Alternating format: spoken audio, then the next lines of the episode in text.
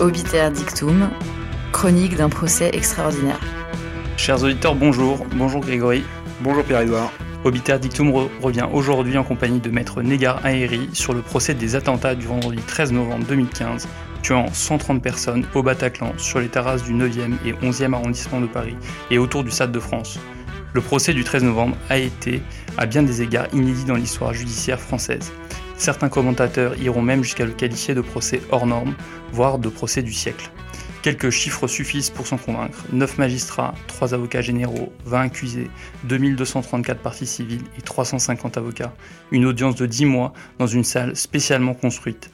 Un millier de journalistes accrédités, des débats filmés pour les archives nationales. Pour revenir sur ce procès pénal extraordinaire, nous avons la chance de recevoir Maître Négar Aéri, dont l'écrivain et réalisateur Emmanuel Carrère dit dans son dernier ouvrage V13, publié chez POL, qu'elle fait du droit comme elle travaille une sonate, mesure par mesure, à la loupe, des arrêts de la Cour de cassation déchiffrés comme des arpèges. Vous avez été, lors du procès des attentats du 13 novembre, l'une des deux avocats de Mohamed Amri, accusé d'avoir véhiculé les frères Absalem lors des préparatifs des attentats, puis d'être allé chercher Salah Abdeslam à Paris dans la nuit, juste après les attentats, et de l'avoir ramené à Bruxelles.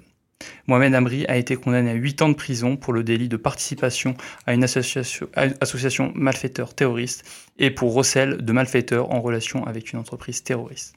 Nous reviendrons en détail au cours de notre entretien sur cette qualification d'association de malfaiteurs terroristes, dont certains avocats de la défense n'ont pas hésité à le qualifier d'infraction fourre-tout. Avant d'entrer dans le vif du sujet, j'aimerais savoir, Negareri, comment vous êtes sorti personnellement et professionnellement de ce procès?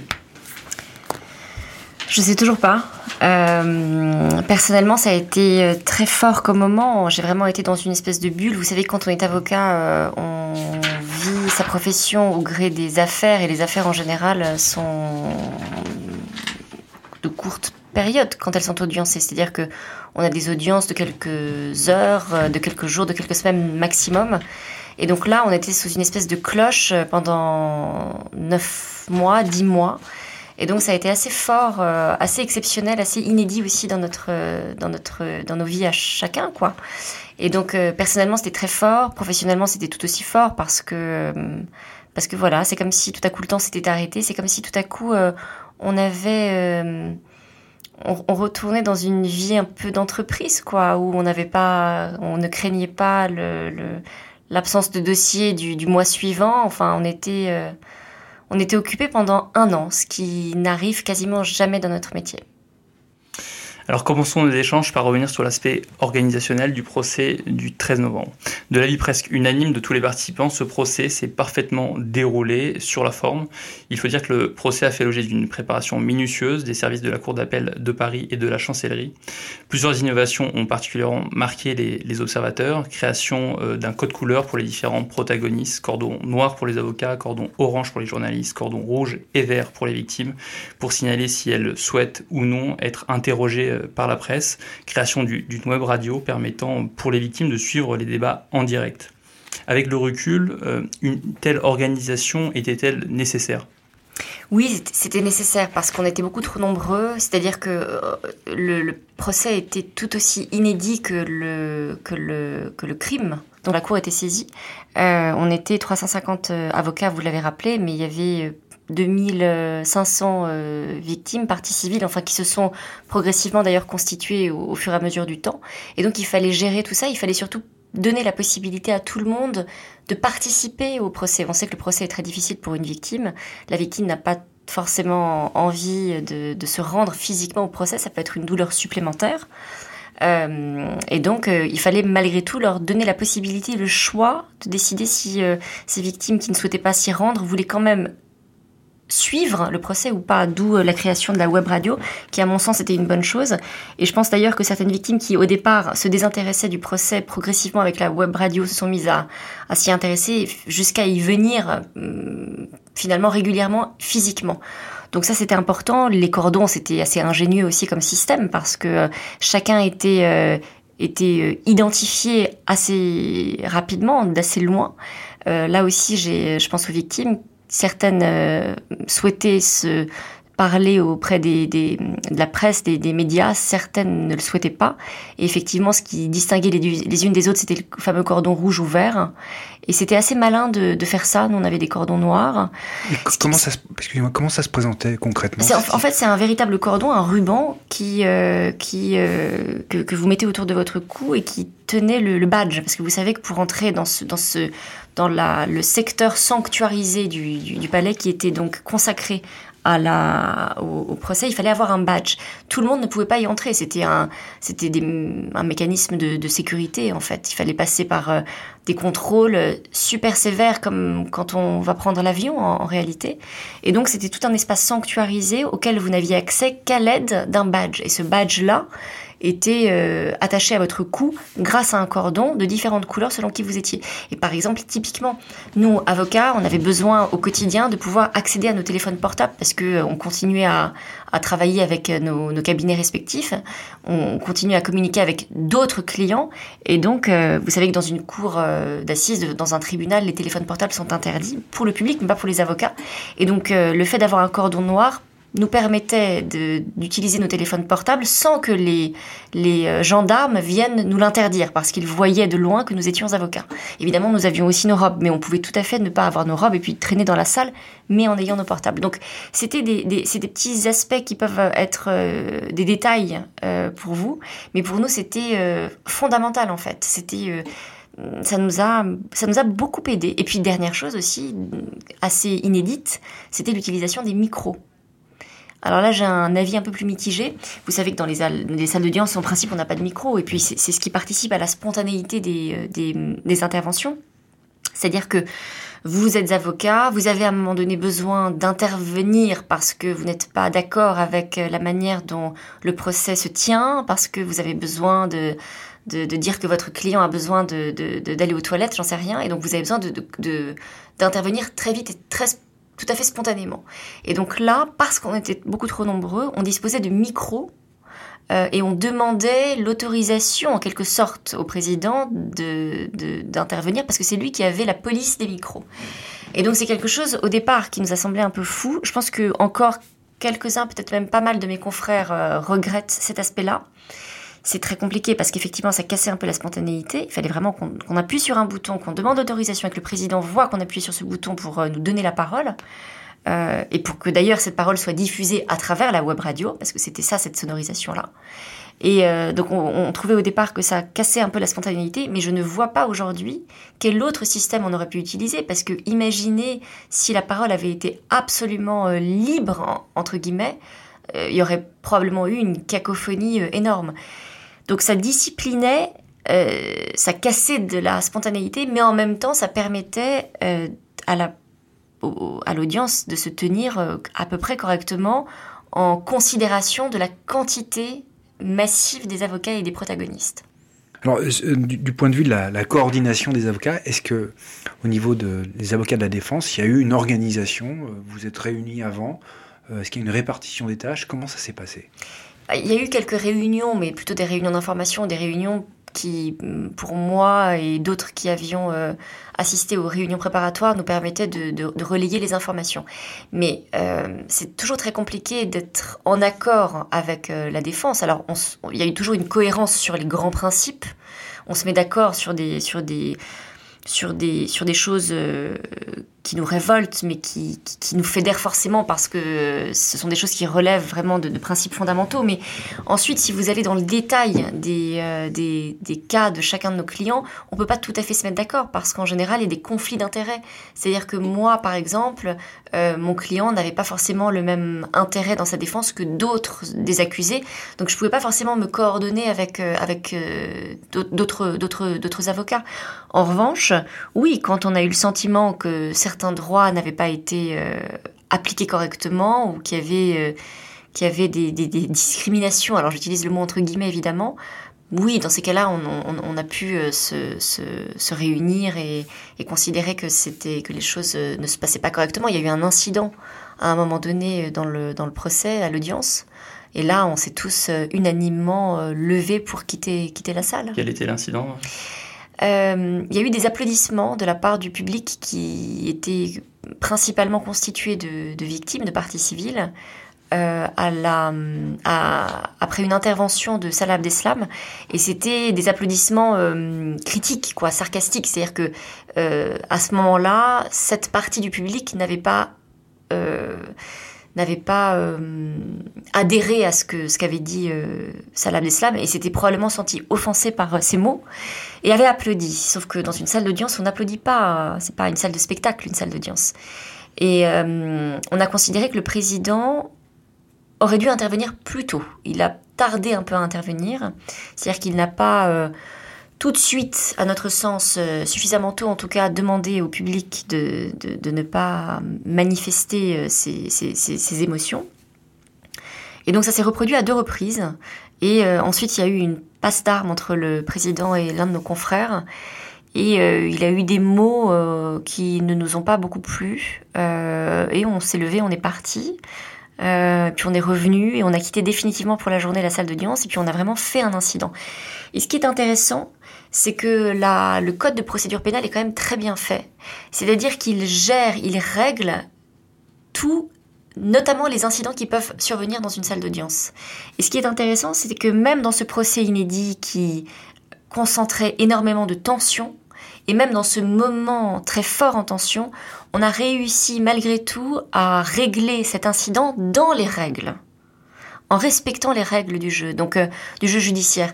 Et donc, euh, je trouve que c'est assez joli parce que on, avait plein de raisons de, vouloir euh, s'offusquer, de, créer un incident hors jeu, mais en fait, ces règles de l'état de droit ont été appliquées en fait du début jusqu'à la fin, notamment dans le cadre des pires de nos désaccords. Et je trouve qu'en ça, euh, c'est une réussite. C'est-à-dire que, hum, voilà, c'est, un peu la, la hum, c'est un peu l'éloge de l'état de droit, la réussite, le succès de l'état de droit, quoi. Dans ce, dans ce petit incident, euh, alors on n'était pas content de l'avoir fait, mais il fallait qu'on le fasse. On n'était pas forcément content de la manière dont ça s'est résolu, mais euh, ça s'est résolu. On a tourné la page et on est passé le lendemain à autre chose. Et s'agissant des parties civiles, vous avez senti là aussi une coordination s'agissant des avocats des parties civiles ou pas du tout? Je crois que les avocats des parties civiles, dans la plupart des cas, en tout cas dans ceux qui étaient très actifs dans l'audience, ont tout fait pour se coordonner, notamment en mutualisant certaines questions, par exemple pour ne pas qu'il y de redites. Vous savez que quand on interroge les accusés, quand on interroge des témoins, euh, le président, la cour, les avocats généraux, c'est-à-dire l'accusation, la poursuite, et ensuite les avocats de la défense, des parties civiles peuvent, il y, a, des tours de, rôle, quoi, mais peuvent poser des questions.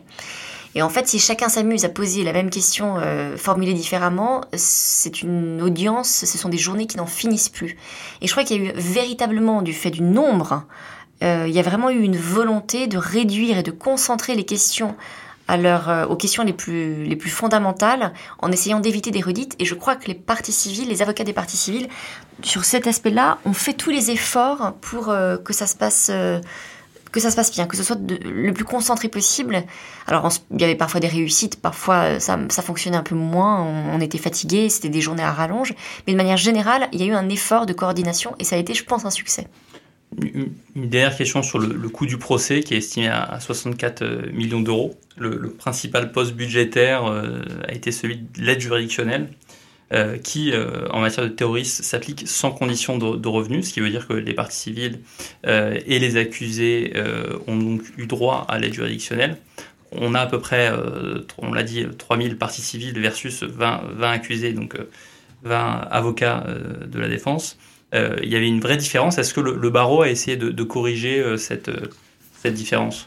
Alors c'est une vraie question qui nous a occupé pas mal de, semaines, de mois, cette histoire d'aide juridictionnelle. Vous l'avez rappelé, Pierre-Édouard, c'est très important déjà de, dire, d'informer les gens que cette aide juridictionnelle est automatique en matière de terrorisme, ce qui est plutôt vraiment très très bien, ce qui permet à toutes les victimes de pouvoir bénéficier d'un avocat sans devoir en plus se préoccuper des finances. Donc ça part d'un très bon sentiment. Le truc, c'est que les, euh, on est rémunéré en principe à la quantité de dossiers qu'on a. Et vous, imaginez que du côté de la défense, on peut pas cumuler les dossiers parce que d'abord, euh, un dossier, c'est extrêmement lourd en termes de charge de travail.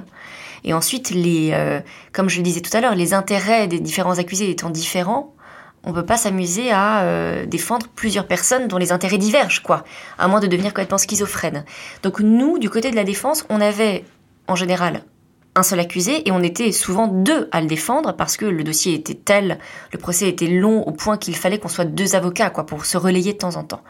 Si bien qu'on avait un dossier d'aide juridictionnelle à se partager, ce qui fait pas beaucoup.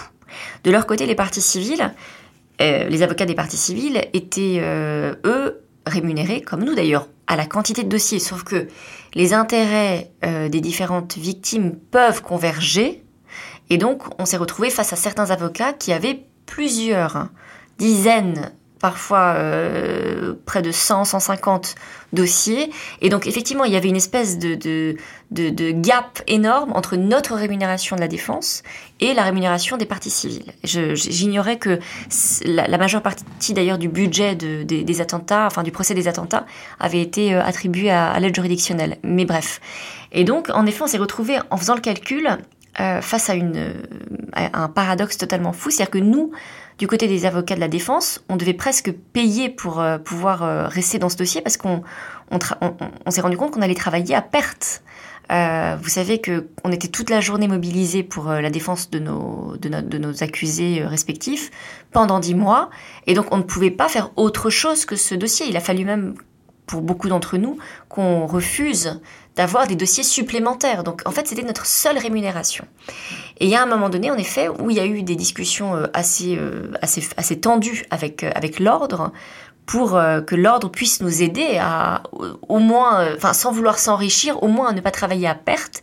Et c'est là que l'ordre a eu une idée qui avait d'ailleurs été suggérée par certains avocats des parties civiles, qui était de mutualiser l'argent que les parties civiles allaient récupérer nous les distribuer à une certaine euh, hauteur, à une hauteur qui nous permettait de vivre correctement les dix mois, quitte à leur redonner le restant. Et c'est ce qu'ils ont fait. Donc il y a eu une espèce de solidarité qui s'est euh, qui s'est dessinée entre les avocats des parties civiles et les avocats de la défense pour que les avocats de la défense puissent finalement euh, supporter le coût de cette défense. Donc ça a été un moment de tension et finalement c'est je crois symbolique d'une d'un assez beau respect, euh, là encore, de, de, de, de la défense et de l'état de droit, parce que finalement, c'est les avocats des parties civiles qui nous ont permis de pouvoir euh, nous défendre. On hésite avant de prendre en charge une telle défense? Non, je pense qu'on n'hésite pas. Alors, euh, ensuite, on hésite si on est soi-même touché par, par, des, par, par les faits que, qui, qui, qui impliquent votre client, quoi. Mais si vous avez la distance nécessaire pour pouvoir prendre un tel accusé, assister à un tel accusé, vous le faites. Enfin, c'est. Vous participez d'une certaine manière à l'histoire. De toute façon, c'est toujours beaucoup plus challenging, le défi est beaucoup plus intéressant quand les faits sont, sont, sont, difficiles quoi, à, à, envisager.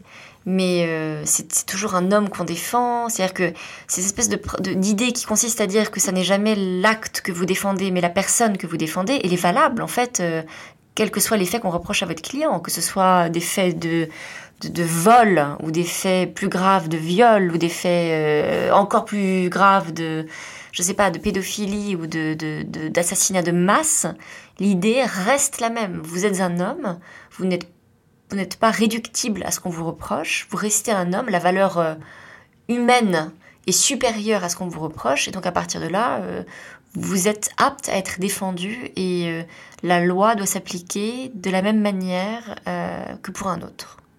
Donc la, superstructure du, procès euh, n'a pas joué au moment de, prendre ce dossier pour vous. Mais de toute façon, cette super, superstructure, je crois qu'à l'époque, j'y pensais même pas.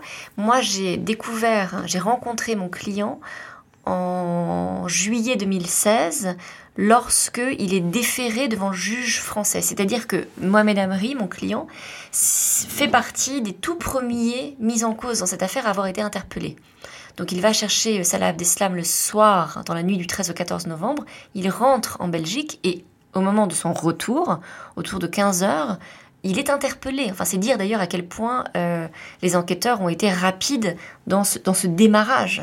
Donc il est interpellé à ce moment-là en Belgique. Il reste en Belgique. Moi, à ce moment-là, je ne le connais pas du tout il reste en Belgique, il est défendu par un avocat belge, et il y a une espèce de, de, de, compétence, concurrence entre le juge belge et le juge parisien, le juge français.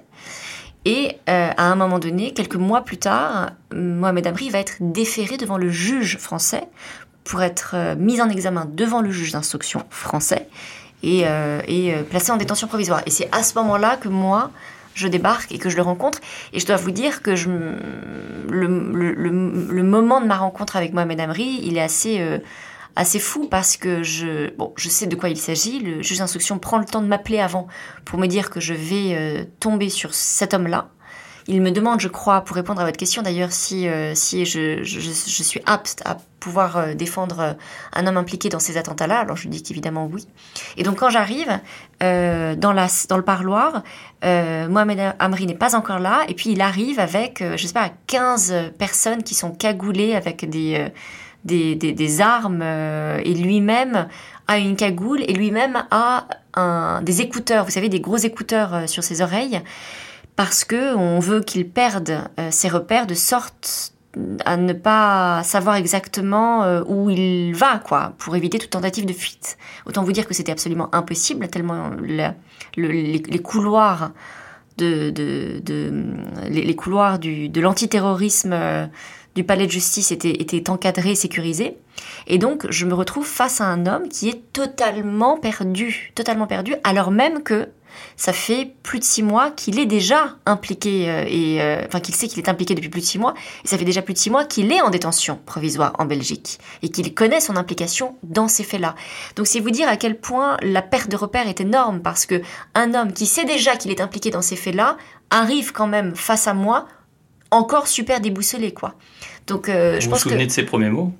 Je me souviens pas de ses premiers mots, mais je me souviens qu'on lui retire sa cagoule et qu'il est, mais euh, qu'il est tout rouge, tout dégoulinant de sueur et que il, est vraiment abasourdi en fait. Et je me suis dit à ce moment-là que cet homme-là ne pouvait pas ne pas faire l'objet d'une défense en fait. C'était pas possible de ne pas lui tendre la main. Passons maintenant au, fond de l'affaire et plus particulièrement euh, étudions le, délit d'association de malfaiteurs dont, presque tous les accusés étaient poursuivis. avant ces considérations juridiques, et, nous savons pertinemment que vous n'allez, euh, vous ne pouvez pas vous, prononcer sur les dossiers de vos confrères en, défense. Nous aimerions juste euh, savoir si la condamnation de Salah Abdeslam à la réclusion criminelle à, perpétuité euh, incompressible vous a mis mal à l'aise. Ah mais c'est pas qu'elle m'a mise mal à l'aise, c'est qu'elle m'a révoltée. D'abord, je, par principe, l'incompressible, la, perpétuité incompressible, pour moi, c'est une peine qui est inadmissible. C'est-à-dire que voilà, on a l'abolition de la peine de mort, maintenant on a une peine qui vous retire toute forme d'espoir, parce que vous êtes supposé rester jusqu'à la fin de vos jours en prison. Euh, c'est quelque chose qui n'est pas...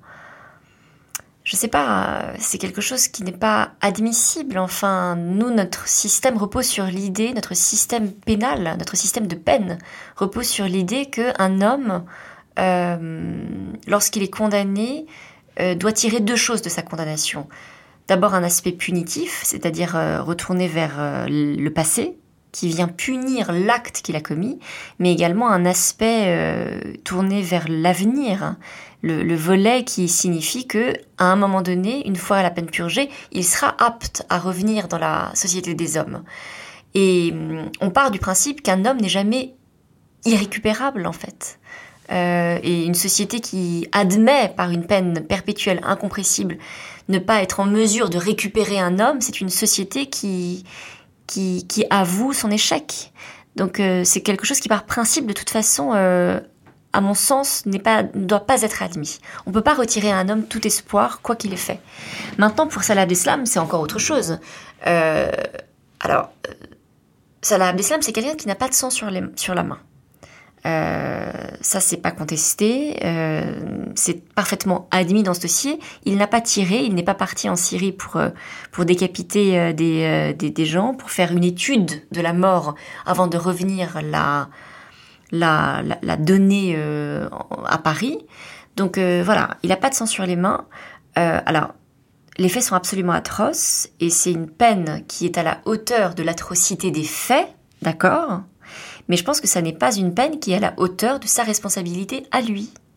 Et la question insoluble que je me pose encore aujourd'hui, c'est si l'un des kamikazes, l'un des neuf kamikazes qui s'est fait tuer, était en vie et comparaissait aux côtés d'Abdeslam, et qui par conséquent était bien plus impliqué en fait, est-ce que dans ce cas de figure, Abdeslam aurait eu la peine perpétuelle incompressible Et moi, j'aurais tendance à vous répondre que non, parce qu'il y, aurait eu une relativité d'échelle, des peines entre les deux mais euh, je j'aurais jamais euh, de réponse. Et puis c'est toujours compliqué vous voyez de, rediscuter aussi du verdict. Moi je peux vous dire que par principe je suis contre cette peine et qu'il me semble que là elle n'était pas justifiée d'autant plus que Salah Abdeslam avait donné le sentiment qu'il avait évolué au cours de la procédure et de l'audience.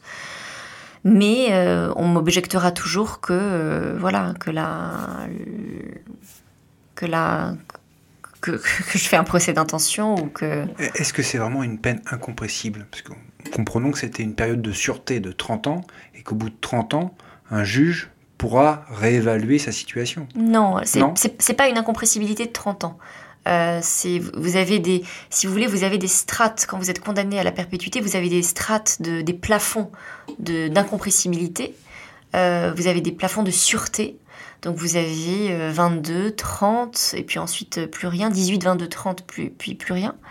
Non, non, là c'est vraiment euh, incompressible. Simplement, en effet, sous des conditions euh, extrêmement strictes, il y a un moment donné où on pourra, il pourra demander à, à, ce qu'on révise son dossier. simplement, bon, on sait très bien que c'est pas possible, mais j'allais dire peu importe en fait, qu'il y ait à un moment donné une exception qui existe. L'idée, c'est aussi la possibilité de se visualiser dans l'avenir.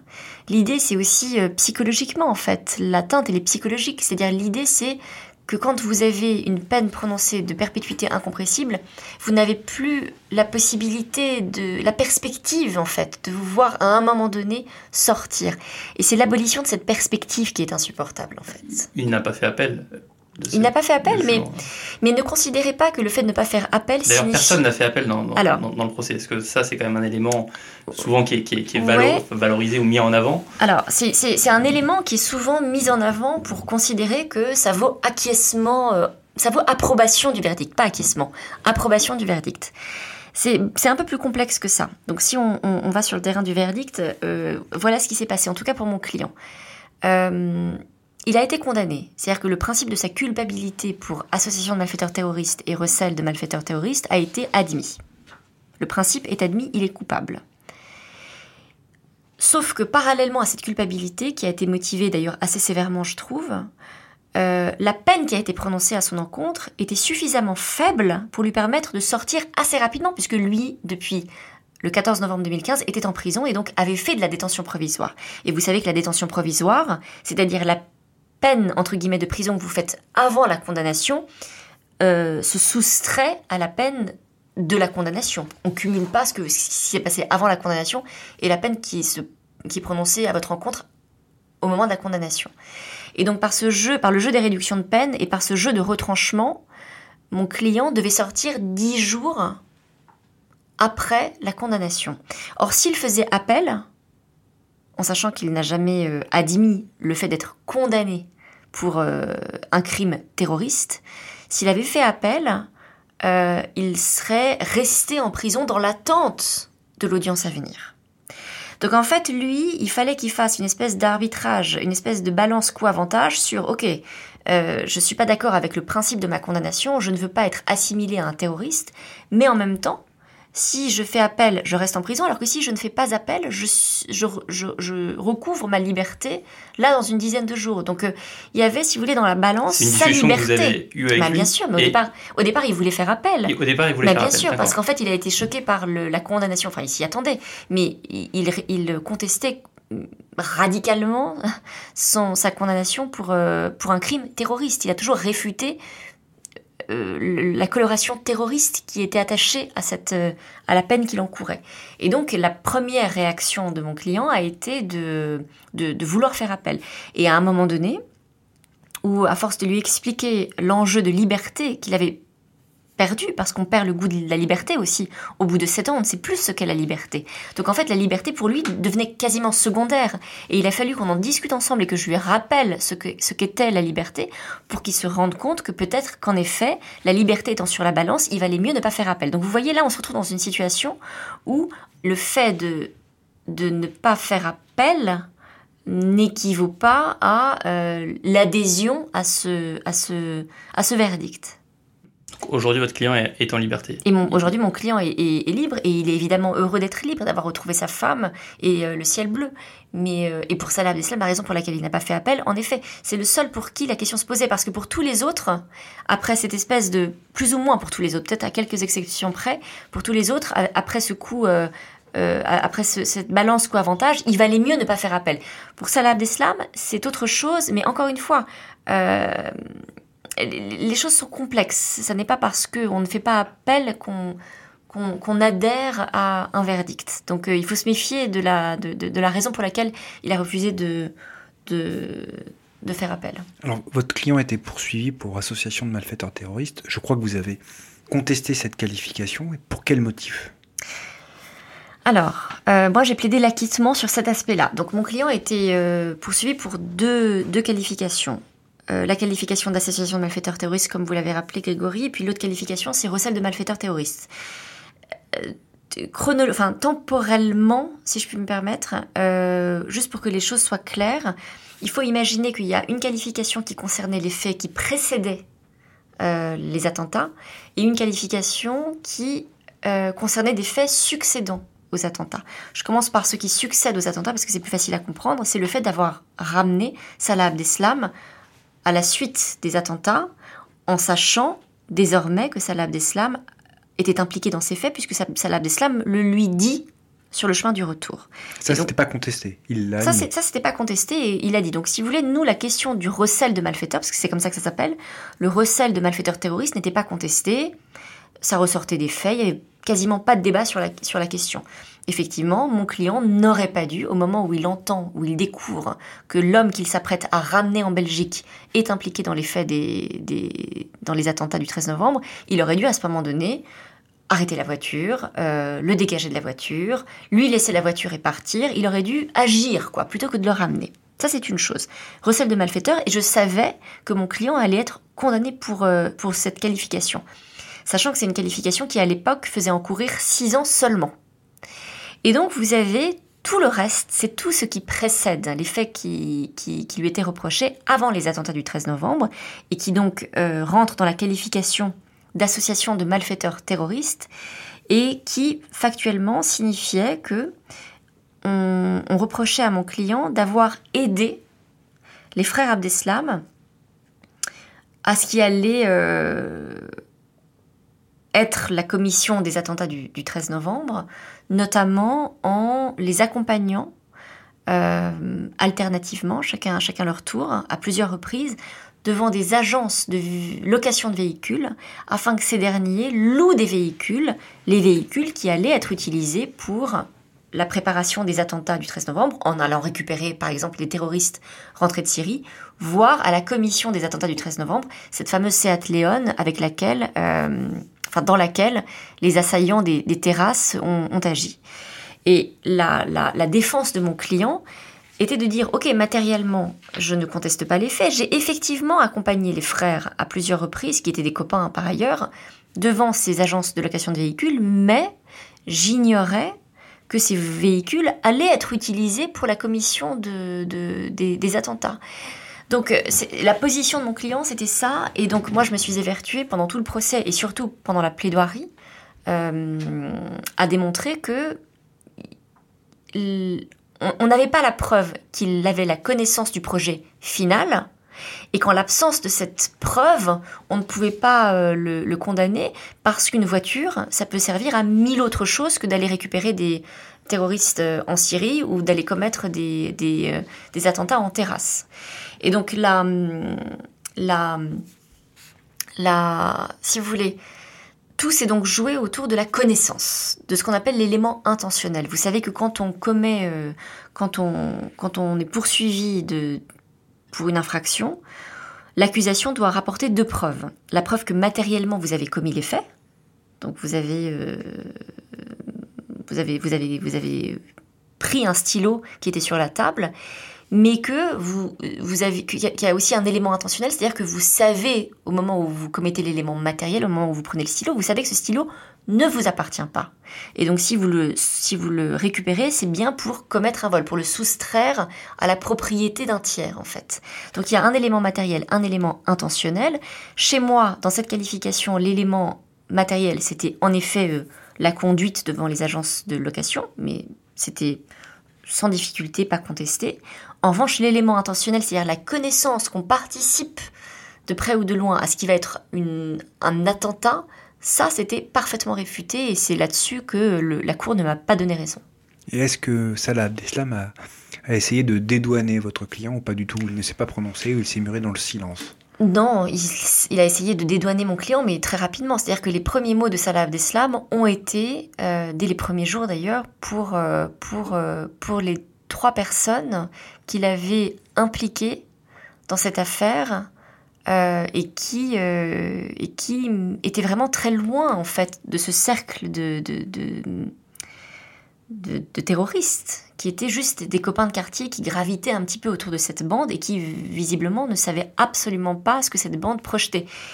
Et, je dois vous dire que vous imaginez bien que pour, euh, pour réussir de tels attentats, de telles attaques, il fallait une logistique super solide et il fallait un véritable cloisonnement. C'est-à-dire que, évidemment, que la cellule terroriste ne pouvait pas laisser fuiter une quelconque information sur les projets à venir, euh, et à plus forte raison à des copains de quartier, au risque de mettre en péril le projet. Et le projet a été malgré tout une réussite, hélas, puisque 130 personnes ont été assassinées euh, ce soir-là. Donc, euh, si vous voulez, l'idée que mon client était informé, enfin n'était pas informé du, projet final d'attentat, cette idée-là, elle a, hum, elle était plutôt admise de la part de tous en fait. Tous les gens ont assez vite compris que M. Ambry ne pouvait pas avoir su ce qui allait se projeter. Ce qu'on a reproché à mon client, et c'est sur cette base-là qu'il a été condamné, c'est qu'il ne pouvait pas ignorer que.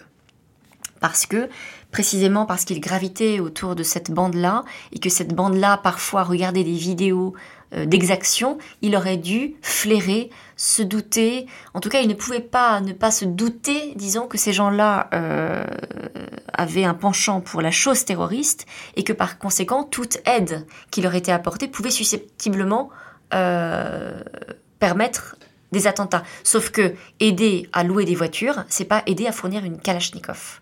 Et donc c'est toute la difficulté. Bien, bien sûr, bon, vous, vous avez dit que vous avez plaidé de manière très technique euh, sur, sur, sur ce délit euh, d'association euh, de malfaiteurs terroristes, mais avec, euh, avec la particularité du, terrorisme et la question de, de la euh, takia, euh, sur le fait de, dissimuler son appartenance à euh, une association terroriste, bon, ça, met de la complexité dans la, détermination de l'élément intentionnel du, délit. Oui, mais dans ce cas-là, vous dites que tous ceux qui, de près ou de loin, participent parce qu'ils vous donnent une bouteille d'eau qui, bouteille d'eau qui sera utilisée ensuite pour commettre un, pour, pour fabriquer une bombe, ce qui est aujourd'hui possible, toutes ces personnes-là, dès lors qu'elles gravitent autour de personnes qui, à rebours, se découvrent être des terroristes, dans ce cas-là, sont susceptibles d'être euh, pris dans le filet de, de, de la, de l'AMT, de l'association de malfaiteurs terroristes, au prétexte qu'elle ferait de. C'est quand même très compliqué et très dangereux. C'est-à-dire a un moment donné, quand vous êtes poursuivi pour des crimes, c'est-à-dire les infractions les plus graves, celles qui vous font encourir les peines les plus graves. À l'époque, c'était 20 ans pour association de malfaiteurs terroristes, mais entre-temps, la loi est passée par là et aujourd'hui, c'est 30 ans. Il faut quand même à un moment donné que l'accusation vous offre des preuves. C'est-à-dire, vous dise, OK, en fait, c'est de manière uni- univoque que l'on considère que vous saviez. Et la, la, phrase il ne pouvait ne pas il ne pouvait pas ne pas savoir, cette espèce de double négation est assez insupportable. D'ailleurs, je vais vous dire la question de son adhésion personnelle au terrorisme, à Daesh, ne s'est quasiment pas posée euh, et très rapidement au, au- au début de l'enquête. Vous savez que par exemple, quand on, quand, on, quand on est en détention provisoire pour des faits de terrorisme, on peut être dans des quartiers euh, à vigilance aiguë dédiés à la radicalisation. Euh, parce que dans ce cas-là, on les étudie, on fait en sorte de les déradicaliser. euh. Et en fait, M. Ambry n'a jamais été dans ces quartiers dédiés. Donc c'est dire que dès le démarrage, c'est-à-dire dès 2015, dès 2016, au moment où on avait tous peur, on, se sentait menacé de partout, dès ce moment-là, M. Ambry a été épargné, en fait, de ce département euh, carcérale. Donc ça prouve que le, doute n'a pas été sur la personnalité ni sur M. Ambry. Le doute a été sur la connaissance que lui avait de, de, de, de, la cellule terroriste et en l'occurrence des frères Abdeslam puisque c'est cela qui côtoyait. Donc la question s'est vite orientée vers non pas est-ce que vous êtes, vous, monsieur Amri, terroriste, mais est-ce que vous, qui, euh, qui fréquentiez les frères Abdeslam et leur café, est-ce que vous, vous saviez que les frères Abdeslam étaient depuis quelque temps déjà en totale adhésion avec Daesh et l'État islamique? La question, elle était là. Et donc, les magistrats ont considéré qu'ils ne pouvaient pas ne pas savoir que les frères Abdeslam étaient euh, radicalisés et donc allaient commettre les attentats. Alors évidemment, il s'agit de deux qualifications indépendantes, mais ne pensez-vous pas que euh, l'absence de contestation sur le deuxième, la deuxième incrimination a rétroagi, au moins dans l'esprit des juges, sur cet élément intentionnel? En disant c'est quand même, évidemment, c'est en principe indépendant, mais on vous demande pas de sonder les grains et les cœurs, mais j'y ai pensé et je me suis dit, mais les juges ont dû se dire s'il a, justement, s'il n'a pas arrêté la voiture, c'est un élément à prendre en considération sur sa personnalité. C'est une très bonne question. Effectivement, c'était ma crainte pendant euh, toute l'instruction et toute la préparation de cette audience. C'est-à-dire que je me suis dit, dans quelle mesure est-ce que, à partir du moment où il, accepte de raccompagner Salah Abdeslam euh, en Belgique, à quel point est-ce que ça n'implique pas une, une, adhésion à rebours sur, euh, sur sa connaissance de, la, de, de, cette participation Mais encore une fois, juridiquement parlant... Le lien ne pouvait pas être fait. Alors, c'est-à-dire que c'est très séduisant euh, intellectuellement, parce qu'on ne peut pas s'empêcher de faire ce lien à rebours. Et d'ailleurs, toute la difficulté, c'est ce lien, cette histoire qu'on redessine à rebours à chaque fois. Puisque c'est arrivé, euh, c'est que euh, il a bien fallu que, que, que, les choses se tissent pour en arriver là, quoi. Donc, et le truc, c'est que juridiquement, c'est pas, c'est pas satisfaisant comme manière de penser la manière de penser juridique, elle part de la base pour arriver jusqu'à jusqu'à le moment de la commission de l'infraction. Il ne faut pas partir à rebours en fait. Et si la preuve ne peut être récoltée que par un trajet à rebours, par une reconstruction de l'histoire au regard de ce qui s'est finalement passé, c'est qu'il y a eu un problème et qu'on s'est planté en fait. Donc l'idée c'était quand même de partir du c'était partir dans le bon sens, du bon sens. Et donc l'idée c'était de dire quoi qu'il se soit passé le 13 novembre, dans la nuit du 13 au 14 novembre, vous devez apporter la preuve que dès le départ, il avait une connaissance suffisante de ce qui allait se passer pour accepter d'aider euh, à louer des voitures en vue d'eux. Voilà. Mais le jugement ne fait pas le lien entre les deux, il ne prend pas argument. Le jugement ne fait pas le lien entre les deux. Heureusement, euh, la motivation n'est pas allée jusque-là. J'en suis plutôt contente. Alors, dans, une tribune euh, du 18 juillet 2022, euh, certains de vos confrères ont porté un, argumentaire, enfin, un, jugement sévère, justement sur cet arrêt, en nous disant le principe de l'interprétation stricte du droit pénal a été abandonné, la charge de la preuve renversée, le droit de savoir précisément de quoi on est accusé s'est perdu dans les limbes de l'association de malfaiteurs terroristes, et c'est finalement à l'accusation que le doute a profité.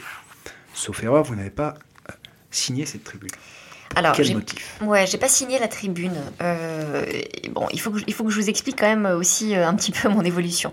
J'ai, de manière générale, été très heureuse de, de la manière dont s'est tenu ce procès. C'est-à-dire que euh, j'ai trouvé que hum, il y a eu voilà que chacun a eu son espace de, discussion, il y a eu euh, d'expression pardon, il y a eu les parties civiles qui se sont exprimées, euh, les victimes qui sont venues à la barre s'exprimer, elles ont été écouté, entendu. Et ensuite, il y a eu euh, un espace accordé à la défense. Moi, mon client, il me semble qu'il a pu s'exprimer. Il me semble même que son expression, euh, son langage s'est développé au fur et à mesure des mois, au fur et à mesure qu'on le traitait avec euh, une certaine forme de respect, au fur et à mesure que lui-même était le témoin de toutes ces personnes qui venaient à la barre. Donc j'étais plutôt satisfaite, jusqu'au verdict. Le verdict m'a sonné.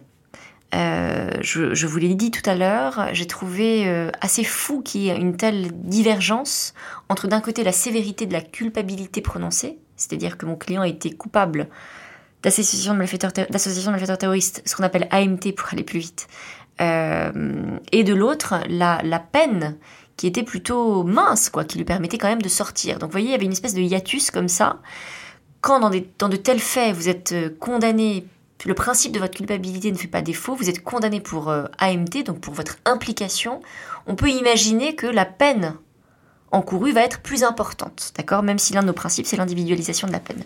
Donc il y avait comme ça une espèce de, de, de, de discordance, j'avais trouvé, comme si le message était un peu brouillé. Donc quelque chose qui m'a un peu sonné. Et ce que j'ai constaté pour M. Hamri, dont, je connais le mieux le dossier, hein, je ne connais pas aussi bien le dossier des autres accusés, je l'ai un peu pressenti aussi, je l'ai un peu ressenti aussi pour les autres accusés. Donc à partir de là, je me suis posé plein de questions. Je me suis demandé, mais il y a quelque chose de bizarre en fait dans, ces, différentes peines qui ont été prononcées. C'est-à-dire, euh, tout le monde est condamné, mais à des faibles, des faibles quantums. C'est quand même très bizarre. Quel est ce message Ça veut dire qu'on peut pas du tout acquitter. Enfin, et donc, à partir de là, j'ai pas pu m'empêcher de réinterroger les sentiments que j'avais eus jusque-là à rebours, au regard, à la lumière de ce verdict. Maintenant, je peux en tirer aucune conclusion. C'est-à-dire que je ne peux pas vous dire aujourd'hui que euh, cette peine est inique, que cette, ce verdict est inique, parce que euh, c'est euh, un verdict qui a été qui est le résultat malgré tout d'une délibération. des magistrats se sont mis autour d'une table et ont, discuté. Donc je ne peux pas leur faire aujourd'hui de procès d'intention. En tout cas, toute critique que je pourrais leur faire serait équivalente à un procès d'intention. Parce qu'on pourra toujours m'opposer que euh, le verdict a été rendu au regard de, leur intime conviction à tous ces magistrats. Magistrats professionnels, il faut peut-être le, rappeler parce que... Et par ailleurs, magistrats professionnels, absolument. Alors, non, magistrat pas devant un jury populaire. Et, absolument. on ne va pas refaire l'histoire, mais peut-être que la, du coup, la, le, jugement et le verdict auraient été... Euh, alors, euh, Absolument. Peut-être qu'il aurait été différent et je suis incapable aussi de vous dire s'il aurait été euh, plus clément ou plus sévère ou, ou, différent. Je suis incapable de vous le dire. Mais en tout cas, c'est un sentiment qui m'est très personnel, qui est qu'au vu de ce verdict, j'ai tout à coup redessiner un petit peu le, match. Et effectivement, je me suis demandé, je me suis posé plein de questions. Mais est-ce que ce, est-ce que ce verdict-là était celui-là qui, euh, qui trottait dans la tête des différents magistrats le euh, début septembre quand on avait commencé de, le, le, procès ou pas en fait? Mais c'est des questions sans réponse. Euh, je mourrais avec mes, euh, mes questions euh, sans réponse. Quoi. Donc il me semblait que signer du coup une tribune, c'était un, un, peu compliqué et c'était peut-être basculer dans le risque d'un procès d'intention à leur égard. Maintenant, je respecte tout à fait les avocats qui ont signé cette tribune et je dois vous avouer aussi, malgré tout, que j'ai hésité à la signer. Mais c'était pas. Hum, je, ne pouvais pas me permettre d'affirmer avec certitude que tout était à, bannir, que tout ce procès était à, à, à, rayer en fait. Je ne pouvais pas aller jusqu'à cette conclusion euh, radicale pour le coup. Donc j'ai préféré ne pas la, signer. Je reste avec mes interrogations, sans réponse. Je suis partagée. J'ai le sentiment quand même d'avoir été entendue. Mon client, ce procès lui a quand même fait du bien. Je reste euh, dubitative sur ce verdict que je ne parviens toujours pas à comprendre, mais euh, ce sera ce sera les doutes avec lesquels je, vivrai. Dans Dictum, euh, nous avons l'habitude de demander à nos invités euh, une musique. Euh, quelle est-elle pour vous, Négaré Alors, je, je, pense à Sans la nommer, qui est une chanson de Moustaki absolument magnifique sur la révolution permanente.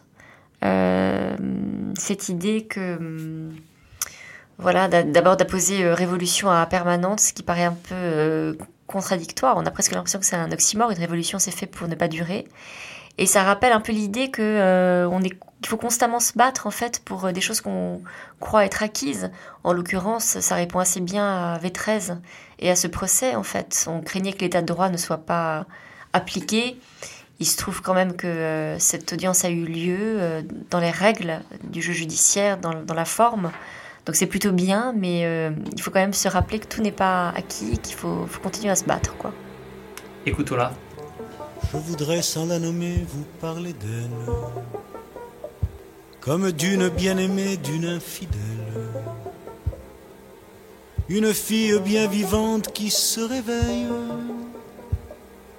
à des lendemains qui chantent sous le soleil c'est elle que l'on matraque, que l'on poursuit, que l'on traque, C'est elle qui se soulève, qui souffrait se met en grève. C'est elle qu'on emprisonne, qu'on trahit, qu'on abandonne, qui nous donne envie de vivre, qui donne envie de la suivre jusqu'au bout, jusqu'au bout.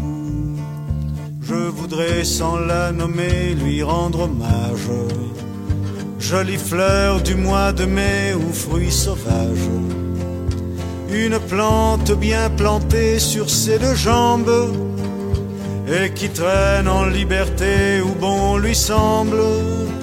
C'est elle que l'on matraque, que l'on poursuit. Merci beaucoup pour ce choix musical. Terminons cet entretien en, essayant de, prendre un peu de hauteur sur euh, ce procès du, 13 novembre et euh, ce qu'il dit de notre état de droit et, plus particulièrement de la justice pénale. Euh, ce procès a-t-il été, selon vous, une manifestation de la force de notre état de droit ou plutôt une démonstration de force des autorités politiques et judiciaires pour répondre par le droit aux attentats perpétrés sur notre sol? C'est compliqué de répondre à cette question. L'état de droit, c'est quoi? C'est la soumission de l'administration et euh, du, judiciaire au droit, quoi, à la règle de droit. Donc en ça, l'état de droit a été euh, appliqué, respecté. C'est-à-dire que on a en effet, euh, on a assisté à un procès, on a été les protagonistes d'un procès qui s'est tenu dans les règles de droit et le verdict a été prononcée selon les règles de droit. Même cette euh, peine incompressible, perpétuelle incompressible euh, que je critiquais tout à l'heure, c'est une peine qui malgré tout est, est, est définie par le code euh, par le code pénal. Donc il n'y a pas de difficulté sur la question. Maintenant, c'est quelle est la règle de droit qui a été appliquée? C'est ça la question. Et là, en terrorisme, on a en effet des règles d'exception en fait. Et c'est là que peut-être un problème se pose. C'est-à-dire, oui, la règle a été, euh, appliquée, mais de quelles règles parle-t-on? De règles qui sont déjà euh, des règles dérogatoires par rapport au droit commun. Tout à l'heure, vous évoquiez l'absence de, de, de, jurés populaires et une cour constituée de magistrats professionnels. Alors, on en pensera ce qu'on voudra, mais ça reste une dérogation au principe. Et euh, il faut toujours se méfier des règles exceptionnelles et des règles dérogatoires, parce que c'est toujours une manière de, renier un petit peu euh, les, nos principes, quoi. Donc, euh, et puis, jusqu'où vous dérogez à une règle C'est ça aussi la question. Et le risque que vous prenez en commençant par déroger. Mais s'agissant de l'absence de jury populaire, c'est pour pallier, je crois, au risque de menaces ou de représailles sur les membres du jury populaire. Je crois que c'est une des justifications. vous avez raison, mais de toute façon, les règles d'exception, elles sont toujours justifiées. C'est toujours une justification qu'on vous, qu'on vous présente sur un plateau, en fait. Donc, euh, la question, c'est pas le manque de justification. La question, c'est est-ce que on cède à l'exception ou pas? La question, c'est ça. Est-ce que ça veut dire banaliser le terrorisme, finalement? Si, si on le fait rentrer dans le droit commun Il n'est pas question de banaliser quoi que ce soit. Il est question d'appliquer les règles comme elles, comme elles, euh, selon des principes, quoi.